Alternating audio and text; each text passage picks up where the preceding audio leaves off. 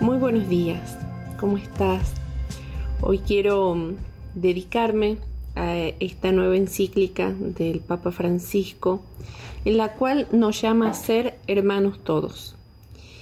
Y es una respuesta que ofrece el Papa Francisco para construir un mundo más justo, más fraterno, en sus relaciones cotidianas, en la vida social, en la vida política y en las instituciones. Hermanos Todos es un documento que recoge el legado del mensaje del Papa Francisco en este pontificado.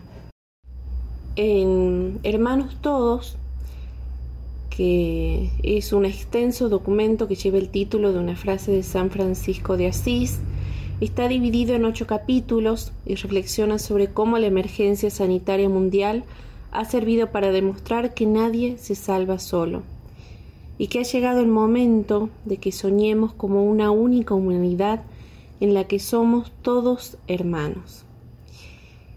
En una primera parte nos habla acerca de las sombras de un mundo cerrado y pone, por ejemplo, que al inicio tomó fuerza el anhelo de una integración latinoamericana y se comenzaron a dar algunos pasos.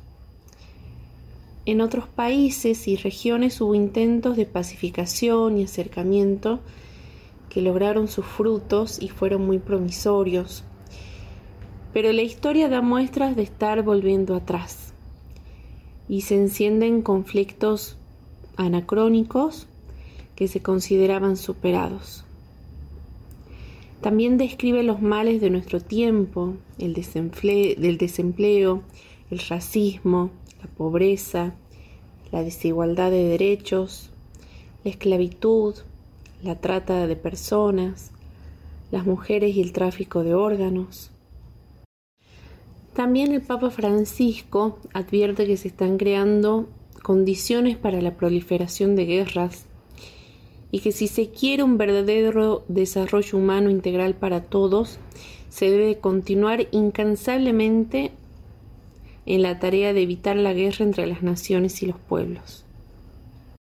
El Papa Francisco, el Hermanos Todos, nos propone como respuesta a estas sombras del mundo, con el ejemplo de la parábola del buen samaritano, en la que todos estamos llamados a estar cerca del otro, superando prejuicios, intereses personales, barreras históricas o culturales el Papa nos reitera el concepto de que no, existen las fronteras y nadie puede estar excluido, no importa dónde haya nacido, y menos a causa de los privilegios que otros poseen porque nacieron en lugares con mayores posibilidades.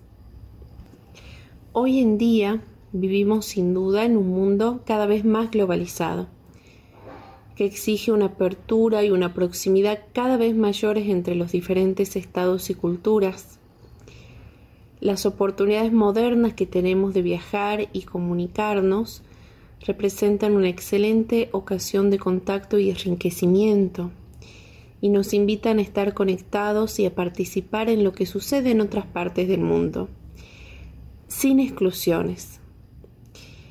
Y el escenario político internacional muestra cómo la globalización nos ha acercado en muchos casos, pero sin llegar a unirnos. El acrecentamiento de objetivos de solidaridad y cooperación, por ejemplo, sin olvidar a los más expuestos al sufrimiento y a los riesgos del cambio climático, es el desafío clave. La pandemia puede ayudarnos, como escribe el Papa Francisco, a recuperar la conciencia de ser una comunidad mundial navegando la misma barca. Y es de esperar que en lugar de exacerbar los peligros nacionalistas, ya manifiesto en los últimos años, pueda animarnos a evidenciar un deseo mundial de hermandad. La tempestad desenmascara nuestra vulnerabilidad y deja al descubierto esas falsas y superfluas seguridades con la que hemos construido nuestras agendas, nuestros proyectos, nuestras rutinas y prioridades, y ha dejado al descubierto una vez más esa bendita pertenencia común de la que no podemos ni queremos evadirnos, esa pertenencia de ser hermanos. La crisis de la pandemia no nos aleja, por lo tanto, sino que nos convierte en un importante impulso para la aspiración del mundo a la fraternidad. Y aceptemos con alegría esta invitación que viene de la encíclica del Papa Francisco, una invitación a construir y esperar en un mundo en el que podamos ser verdaderamente mujeres y hombres, más hermanos todos.